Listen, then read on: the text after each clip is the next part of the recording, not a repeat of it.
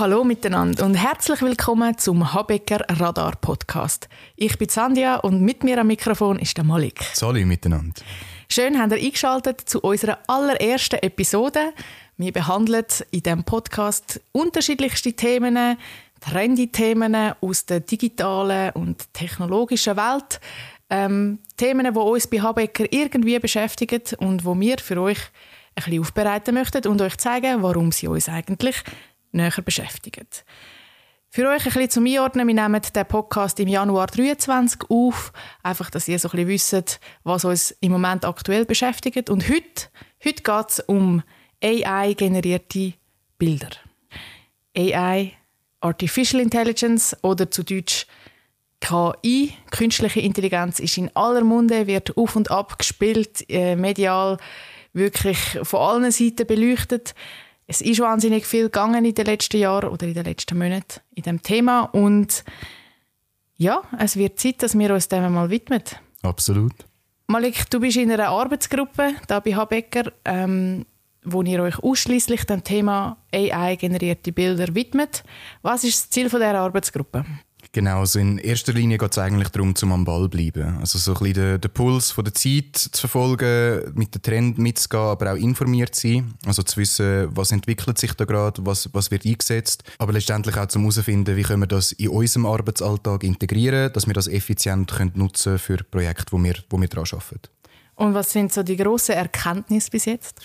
Ähm, es ist tatsächlich sehr spannend. Bis jetzt verwenden wir AI mehrheitlich zur Generierung von Mutbildern. Das funktioniert sehr gut. Also in Präsentationen, ähm, wo man will die Stimmung beschreiben mit einem Bild und dann vielleicht nicht genau das Richtige findet auf Google Bilder oder bei den Stock Footages und dann kann man eigentlich wirklich mit AI innerhalb von sehr kurzer Zeit, fünf bis zehn Minuten, das perfekte Bild generieren. Andersrum brauchen wir es auch in der Texturgenerierung für 3D-Objekte. Also das wird dann als Thema in dem ganzen 3D Motion Graphic Design. Ähm, und dort eignet sich aktuell gerade wirklich hervorragend.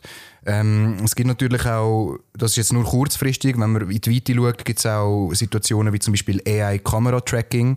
Ganz spannend, also AI, wo grundsätzlich ähm, Leute verfolgt automatisch, also wo könnte potenziell einen Kameramann ersetzen. Oder auch AI-Copywriting oder ähm, Bild, Bewegtbildgenerierung in Echtzeit. Übrigens, für die, die sich mehr für die Themen interessieren, die können sehr gerne im Detail auf unserem Blogbeitrag nachlesen unter habecker.ch. Sandia, kannst du uns ganz kurz erklären, wie die Programme genau arbeiten? Das sind ja nicht einfach irgendwie andere Stockbilder, oder? Ja, das ist tatsächlich am Anfang teilweise ähm, ein Verständnisproblem oder es gibt Bilder, AI-generierte Bilder, die sehr ähnlich aussehen wie Fotos und man hat dann manchmal das Gefühl, hey, das ist jetzt einfach nochmal ein Stock-Footage. Ist es aber tatsächlich nicht. Die Bildgeneratoren tun wirklich die Bilder Pixel für Pixel neu aufbauen. Es sind also ganz neu generierte Bilder und das funktioniert eigentlich in der Regel von Text zu Bild. Das heißt, man gibt einen sogenannten Prompt ein, also eine Beschreibung von dem, was man gerne darstellen möchte ein rotes Haus auf dem Blumenfeld und dann wird das von der AI so generiert und so dargestellt. Im Hintergrund sind da sogenannte Deep Learning, ist Deep Learning im, am Schaffen. Das sind Algorithmen, wo in der Lage sind, auf ganz ganz komplexe Abrufsysteme Objekte zu erkennen, zu benennen, zu verstehen, was die machen, zu verstehen, wie man die richtig und falsch einsetzt. Ähm, vor allem, wie man sie richtig einsetzt, wie man sie voneinander unterscheidet. Und es merkt halt auch, wenn ein Objekt dargestellt oder gesehen wird, wo es vielleicht noch nicht kennt, dann fällt es das auch kennenlernen und kann das plötzlich auch klassifizieren und merkt, aha, okay, ähm, ich kenne Bananen und ich kenne Äpfel, das ist jetzt auch rund, aber ein bisschen anders, das muss es mit der Zeit, merkt, das ist eine Birne. Und ja, kann das so quasi interpretieren und schaffen. Also die Programme werden mit Datenbanken mal gestartet. Das ist auch sehr ein, ein spannender Punkt, dass all die Programme unterschiedliche Datenbanken als Basis haben. Das heißt, sie haben alle ein einen anderen Startpunkt. Ähm, und ja, so schaffen die mit dem, was sie haben und mit dem, was sie le lernen. Was ja auch wirklich sehr spannend ist, ist, woher die Daten überhaupt kommen. Definitiv. Also grob gesagt kann man sagen, die Daten kommen einerseits aus dem Internet, andererseits ähm, sind das gezielt Daten, die der AI zur Verfügung gestellt werden. Das ist natürlich aber immer auch anbieterabhängig. Also jetzt zum Beispiel bei OpenAI, wo DALL-E davon kommt, oder auch ChatGPT, die hat Zugriff aufs Internet bis 2021. Das heißt, wenn du jetzt zum Beispiel ChatGPT oder DALL-E irgendwie in Bezug auf 2022 würdest etwas von ihnen wählen, dann würden sie effektiv wie die Daten nicht haben. Ähm, also das sind so die zwei, ich sage jetzt mal Startdatenbasis, die die AI bekommt und dann, du hast es ja schon angesprochen, ein ganz wichtiger Teil ist natürlich das, das Learning von der AI. Also die AI wird erkennen oder wird programmiert darauf, ähm, zu verstehen, ob das, was sie gemacht hat, richtig ist oder gut ist und kann dann nachher aus dem Resultat oder aus der Reaktion oder aus dem Feedback wie auch lernen, ist das richtig gewesen, ist das nicht richtig gewesen und dementsprechend das Verhalten anpassen. Gerade bei ChatGPT ist das sehr spannend, ähm, wenn man jetzt ChatGPT, wenn man sie etwas fragt und sie gibt eine falsche Antwort, kann man sie darauf hinweisen, dass sie etwas Falsches gesagt hat und dann korrigiert sie sich. Also ein sehr spannender Aspekt, also eigentlich Learning in Real Time. Mhm. Ähm, es gibt ja im Zusammenhang mit den AI-Bildgeneratoren auch Fokusgebiete. Kannst du das nochmal ein bisschen näher erläutern? Genau, ja. Also Fokusgebiet beschreibe ich sozusagen als eine Spezialisierung von der AI. Man kann sich vorstellen, wie zum Beispiel ein, Goldschmied, der hat sein ganzes Leben lang das Handwerk vom Goldschmied gelernt. Und der kann, also der ist jetzt ein Vollprofi im Goldschmieden, aber wenn jetzt der plötzlich muss snowboarden, wird er dort kein Vollprofi sein. Also es ist wie so die Spezialisierung von dem, was die Person oder die Intelligenz gelernt hat, kann man jetzt genauso auf die Artificial Intelligence beziehen. Also es ist wirklich wie so eine Spezialisierung. Wie, wie, wie zeichnet sich das aus oder wie muss ich mir das vorstellen? Mhm, das, das zeichnet sich aus im Sinne von grundsätzlich, sieht man jetzt mit all diesen verschiedenen AI-Anbietern, ist die AI immer für etwas bestimmt. Also zum Beispiel DALI oder Midjourney oder Stable Diffusion sind darauf, ich sage jetzt mal, trimmt, äh, Bilder zu generieren, Text zu erkennen und dadurch Bilder zu generieren. ChatGPT ist darauf trainiert, ähm, Text zu erkennen und daraus äh, eine Antwort, also auch wieder Text zu generieren. Und dann gibt es andere Anwendungen, wie zum Beispiel AI-Kamera-Tracking. Da ist das Fokusgebiet ein ganz anderes. Die äh, wird mit ganz, ganz anderen Daten gefüttert und hat somit auch einen ganz anderen ähm, Anwendungsbereich. Also lernt ganz andere Sachen und wird ganz anders eingesetzt. Es gibt aktuell noch keine allwissende AI. An dem Punkt sind wir nicht. Vielleicht wird es das ja irgendwann mal geben. Was noch spannend ist in diesem Bereich, ist sicher auch, dass die einzelnen, wenn man jetzt da ins Fokusgebiet der Bildgeneratoren hineingeht, da gibt es auch verschiedene Anbieter mit unterschiedlichen wo, wie gesagt, mit unterschiedlichen Datensätzen irgendwie gespeist worden sind und darum ihre eigenen Schwerpunkte haben. Und da gibt es auch wieder so Abstufungen von Fokus. Also mit Journey ist zum Beispiel bekannt dafür, dass es sehr künstlerisch, artistisch ähm, schafft, dass mhm. die Resultate ja, einen höheren künstlerischen Wert irgendwie haben, wo ich finde, auf Dali ist da eher so ein bisschen realer Pragmatismus ähm, dahinter. Also auch dort, je nachdem, was man genau machen möchte, für was man es verwenden möchte, ähm, kann es tatsächlich sehr gewinnbringend sein, auf, eine spezifische, ähm, auf ein spezifisches Tool zurückzugreifen. Absolut, ja. Das ist auch die Erfahrung, die wir gemacht haben. Wir haben jetzt gesehen, für unseren Anwendungsbereich, gerade zum Beispiel für Generieren von Mutbildern, eignet sich jetzt zum Beispiel Midjourney sehr gut. Ähm, wenn es jetzt darum geht, ich sage jetzt mal, ein, ein reelleres Bild äh, zu visualisieren, dann würden wir jetzt eher auf Delhi gehen. Also es ist wirklich spannend, wenn man so ein bisschen die Stärken von diesen Tools erkennt und auch dementsprechend sein Nutzverhalten anpasst. Mhm. Du hast auch schon viele Erfahrungen gemacht mit Bildgenerierung durch AI. Was, was sind so deine Learnings? Ähm also meine allerersten Erfahrungen sind tatsächlich wahnsinnig spielerisch gewesen. und es ist um nichts gegangen, sondern einfach mal ums Ausprobieren. Ähm, ich habe den Einstieg und den Zugang wahnsinnig einfach gefunden. Also man öffnet einfach das Programm und ähm, schreibt seinen Prompt und es geht Sekunden und man sieht die Bilder. Und dann ist es ein Ausprobieren, ein Umspielen, ein Anpassen vom Prompt, schauen, was passiert. Mit der Zeit natürlich dann auch den gleichen Prompt auf verschiedene Tools und dann schauen, was passiert, das weiterentwickeln. Also es ist ein wahnsinnig einfacher Einstieg gewesen. Meine Erfahrung war aber auch gewesen, dass es irgendwie man merkt, dass man nicht mit einem Menschen kommuniziert, sondern irgendwie mit einer anderen Form von Intelligenz. Also gerade wenn man dann etwas verändern möchte, wird es irgendwie tricky. Ähm, wenn ich dann, ich weiß nicht, mein Haus mit einer roten Tür auf dem grünen Feld habe und ich möchte die Tür nicht mehr rot haben, würde ich jetzt naheliegenderweise einfach sagen, ja, mach die Tür bitte blau. Und es kann dann sein, dass die Tür tatsächlich blau wird, aber es kann auch sein, dass irgendetwas anderes passiert. Und das ist teilweise echt gar nicht so einfach, das herzubekommen, was man, wo man will. Mhm. Und irgendwie, ja, es ist es, ähm, es, wie wenn man eine Sprache lernt. Also man muss wie auch ein bisschen die Kultur von der Sprache lernen und lernen, wie man dann jetzt die Sachen genau sagt. Nicht nur sprachlich, sondern halt auch in, in einem Kontext und mit seinem Gegenüber und wie mhm. das verstanden wird und was gehört sich und was nicht. Und irgendwie, es fühlt sich ein bisschen ähnlich an. Also man redet zwar irgendwie die gleiche Sprache, aber doch nicht. Also ja, absolut. Also ich, ich verstehe, was du meinst. Wir haben auch sehr ähnliche Erfahrungen gemacht in unserer Arbeitsgruppe. Und genau darum verwenden wir aktuell die AI nur für das Generieren von Mutbildern oder für Texturen.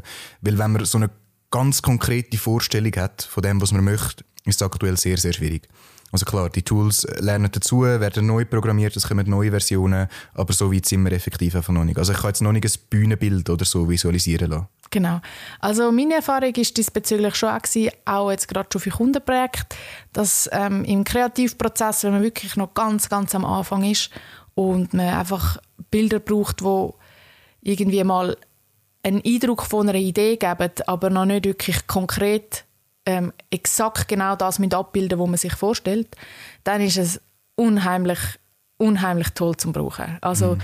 ähm, es ist auch, es, es findet so ein, ein Spiel statt. Man gibt mal ein, was man sich vorstellt und dann kommt etwas raus und dann ist man wie vielleicht wieder inspiriert, weil sich die AI etwas ausdenkt hat, wo man selber vielleicht noch gar nicht daran gedacht hat.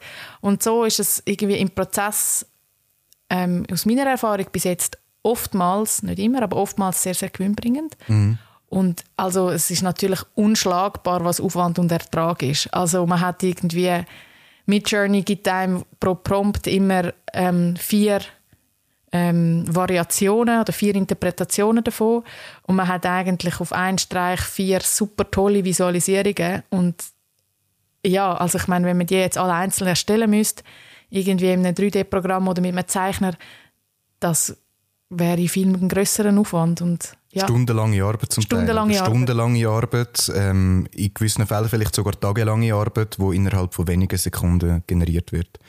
Das ist vielleicht gerade ein gutes Stichwort. Es gibt ja auch immer wieder kritische Stimmen in diesem Bezug. Vor allem gerade in der letzten Zeit sehr stark. Ähm, besonders auch in Bezug auf Ethik. Wie siehst du das? Ja, also ich glaube gerade noch mal zu der Skepsis oder so zu den Unsicherheiten, das ist ein sehr spannendes Thema, gerade mit AI im Allgemeinen. Ähm, da gibt es äh, spannende auch Umfragen dazu. Die aktuellste, die ich jetzt gefunden habe, ist aus dem 21. Eine eher grössere angelegte Umfrage, wo man wirklich ähm, in verschiedenen Ländern versucht hat herauszufinden, wie stehen denn die Leute zu AI und es ist viel Skepsis um. Also ähm, auf meinen Zahlen von den Deutschen, für den Schweizer Markt habe ich jetzt keine Daten gefunden, aber für den deutschen Markt sind 40 Prozent der Leute sehr skeptisch gegenüber AI mhm. eingestellt. Mm. Ähm, und ich glaube, es ist immer so eine Mischung aus Staunen und, und überrascht sie an den Möglichkeiten, aber dann halt auch wirklich direkt Ängste, die aufkommen. Angst vor dem ersetzt werden, Angst davor, irgendwie übernommen zu werden. Und ich glaube, es ist immer so, AI wird auch so im Zug mit dystopischen Vorstellungen von den Robotern, wo es irgendwie, keine Ahnung, die künstliche Intelligenz, die am Schluss sich gegen uns verschwört. Mhm. Ähm, also irgendwie so, die Themen flüssen irgendwie da mit rein. Und es ist so ein, bisschen ein diffuses Feld. Also, ich habe auch in meinem Umfeld von kreativen Leuten, kenne ich doch auch einige, die ähm, unsicher sind und eher ängstlich, die das Gefühl haben, ähm, ihre Fähigkeiten werden bald nicht mehr genutzt, weil die AI alles macht. Und mhm. ähm, bis jetzt ist das nicht unbedingt meine Erfahrung. Also die AI, wie sie jetzt funktioniert, ersetzt uns jetzt, glaube noch lange nicht. Es ist noch ziemlich langes Miteinander. Absolut, ja, das denken wir auch, auch in unserer Arbeitsgruppe. Wir äh, bestehen ja wohl gemerkt aus rein kreativen Leuten und auch da sind am Anfang oder ja Ängste aufgekommen, wird mich das ersetzen, wie sieht das aus in der Zukunft?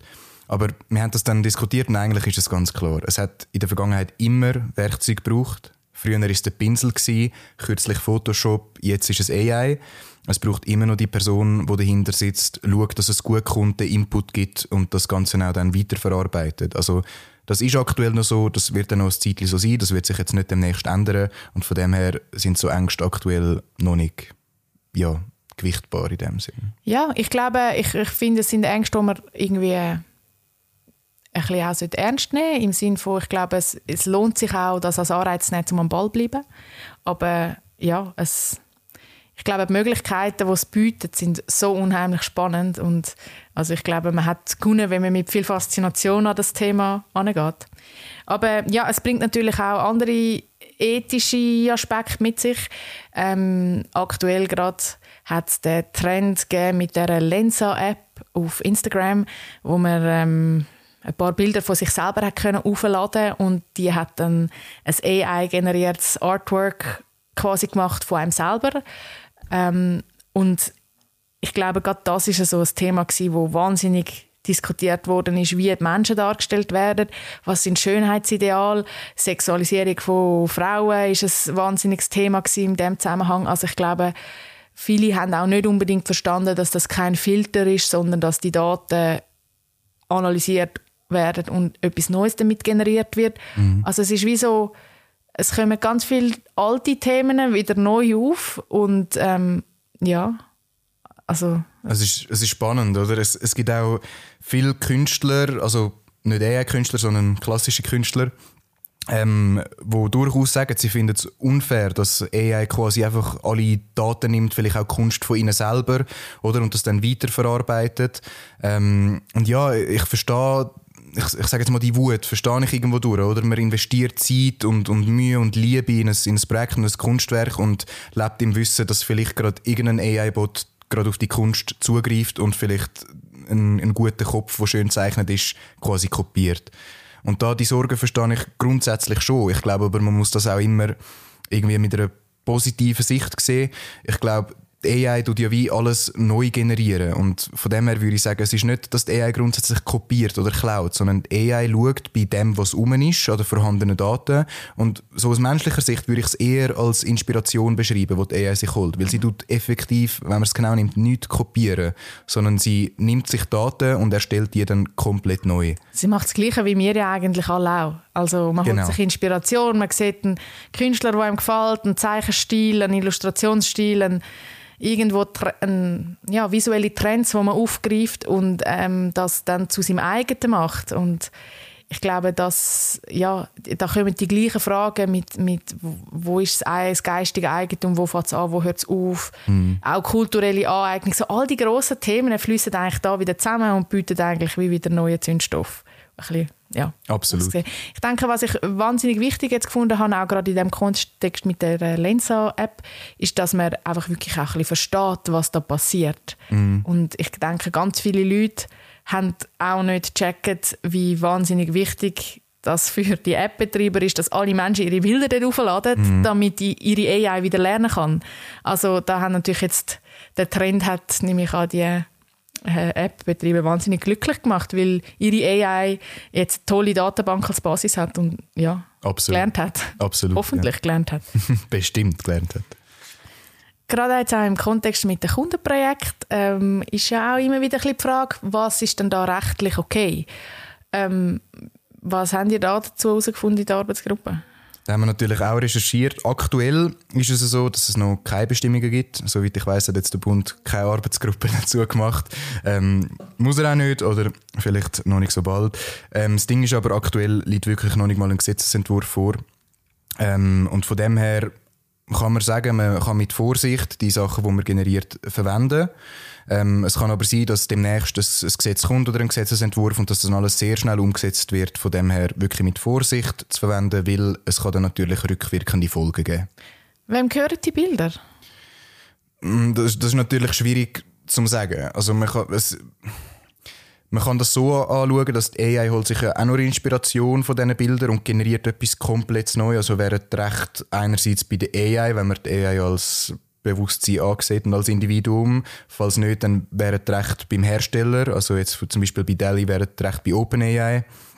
Ähm, und viele andere Sachen müsste man zuerst ausdiskutieren. Also es ist wirklich gar nicht so einfach, wenn dann jetzt die Bilder genau gehören oder ob man die äh, quasi ohne Folgen kann verwenden und ohne irgendwie das Recht einzuschneiden von, von gewissen Personen. Aber grundsätzlich ähm, ist es ein neu generiertes Bild und kann verwendet werden, bis das Gesetz irgendetwas anderes vorschreibt. Ja, und ich glaube, das führt dann auch dazu, dass das für unsere Branche sehr vielversprechend ist aktuell. Ähm, wie siehst du das Potenzial jetzt in der Livecom-Branche? Ähm, ich glaube, das Potenzial ist, ist riesig. Du hast ganz am Anfang schon mal ein paar Sachen gesagt, äh, oder wir haben immer wieder erwähnt, von, wie man sie aus dem Konzeptionsbereich braucht, wie wir es für Texturen brauchen ähm, Aber ich glaube, man kann das noch viel weiter denken. Also Interessant sind Vorstellungen, und da gibt es auch bereits erste ähm, Experimente dazu. Es hat bereits, ich meinte, im 17. ein Experiment gegeben, wo man ähm, Musik und Bewegung mit einer AI in Bilder umgewandelt hat und so ein, ein ähm, Konzert, ein klassisches Konzert quasi bebildert hat durch eine AI. Und also da gibt es wahnsinnig tolle neue Überlegungsmöglichkeiten, wo ein Event sich eigentlich quasi selber steuert. Licht, Ton, Inszenierung von ja, Video, Bild, was auch immer, wird gesteuert durch das Event selber. Das könnte man sich vorstellen, ein Sportevent, wo sich die Musik oder das Licht gerade der Action auf dem Spielfeld anpasst oder der Action von der Musik. Also so mhm. solche Möglichkeiten sind wahnsinnig interessant. Da gibt es Versuche. Ähm, auch Möglichkeiten, vielleicht nur teilweise AI zu brauchen. Ich denke, es ist alles noch ein bisschen schwierig, weil wir sind uns gewöhnt, dass man alles wahnsinnig gut steuern kann. Wir als ähm, Eventplaner, du als Dramaturg bist, willst ja jede Sekunde genau planen. Ist, kann ich mir noch vorstellen, ein bisschen schwierig, wenn du eine AI hast, die plötzlich das eigene macht. Also ich denke, da ja, muss man neu herausfinden, wo, wo die Möglichkeiten sind. Aber so der Event, der sich selber steuert, ist irgendwie Finde ich eine wahnsinnig spannende Vorstellung. Ist faszinierend. Und auch so die Möglichkeit, die es gibt, wenn man sich überlegt, dass dann, wenn du zehn Konzerte hast, dass dann jedes ein bisschen anders ist, weil vielleicht die Stimmung im Publikum jedes Mal ein bisschen anders ist und AI das jedes Mal ein bisschen anders aufgreift. Also mhm. es gibt neue Möglichkeiten für Individualisierung und ja, so einzigartige Momente schaffen. Ähm, was wir auch schon kennen, ist mehr so im ähm, im Ausstellungsbereich, dass wir vielleicht interaktive Installationen haben, wo eine AI einen Besucher erfasst, scannt, irgendwie ähm, daraus wieder etwas schafft, irgendein Abbild von einem Besucher, wo jeder irgendwie einfach ein bisschen individuell daherkommt mit seiner Kopfform und seiner Haarfarbe und was auch immer, wo eine andere Datengrundlage erzeugt und das wieder neu interpretiert wird. Mhm. Ähm, allgemein überall, wo Sensoren am Werk sind, wo, wo Daten erfasst werden, wie viele Leute kommen rein, wie viele Leute gehen raus, ähm, da gibt es wahnsinnig spannende Systeme und das mit der AI zu kombinieren, ich denke, da gibt es coole Möglichkeiten. Absolut. Ich habe mir vorher gerade gedacht, eigentlich wäre es mega lustig, es gibt ja bei Events oftmals einen Graphic Recorder, also jemand, der das Gesagte wie mitschreibt und am Schluss gibt es ein schönes Bild. Es wäre mega cool, wenn das irgendwann die AI kann machen kann und von dem her eigentlich den ganzen Event-Inhalt könnte recorden und in ein Bild verwandeln. Das wäre schon mega cool. Ich glaube, es gibt wirklich sehr, sehr viele Möglichkeiten, wie die AI in Zukunft kann eingesetzt werden kann. Uns interessiert natürlich auch, was ihr zu dem Ganzen denkt. Wie steht ihr zu AI-generierten Bildern? Habt ihr Ideen oder Vorstellungen, wie das in Zukunft auch in der Live-Com-Branche genutzt werden kann? Schreibt uns doch unbedingt eure Meinungen und eure Eindrücke an radar.habecker.ch. Malik, was gibt es noch zu sagen zu dem Thema? Ja, nicht mehr viel. Ich würde sagen, was man wirklich muss beachten muss, ist, wir sehen aktuell das AI als Werkzeug und es braucht immer noch die Person dahinter, die das Werkzeug auch bedient oder damit schafft und kreiert. Wir sehen es aktuell nicht, dass, ah, dass es irgendwie Gefahr besteht, dass jetzt die ganze Branche irgendwie ersetzt wird durch AI. Das ist überhaupt nicht der Fall. Und äh, ja, wenn ihr noch mehr über das Thema wollt wissen dann kommt doch auf unsere Webseite habecker.ch radar. Dort findet ihr noch mehr Informationen im Detail. Und ja, definitiv ein unglaublich umfassendes und spannendes Thema. Ich glaube, wir könnten noch Stunden darüber reden, liebe Sandia. Stunden, Aber ja. we have to wrap it up now. Das ist es gewesen, liebe Zuhörerinnen und Zuhörer von der Sandia und mir in unserem ersten Habecker Radar Podcast. Danke fürs Zuhören, bis zum nächsten Mal und macht's Tschüss gut. Tschüss zusammen.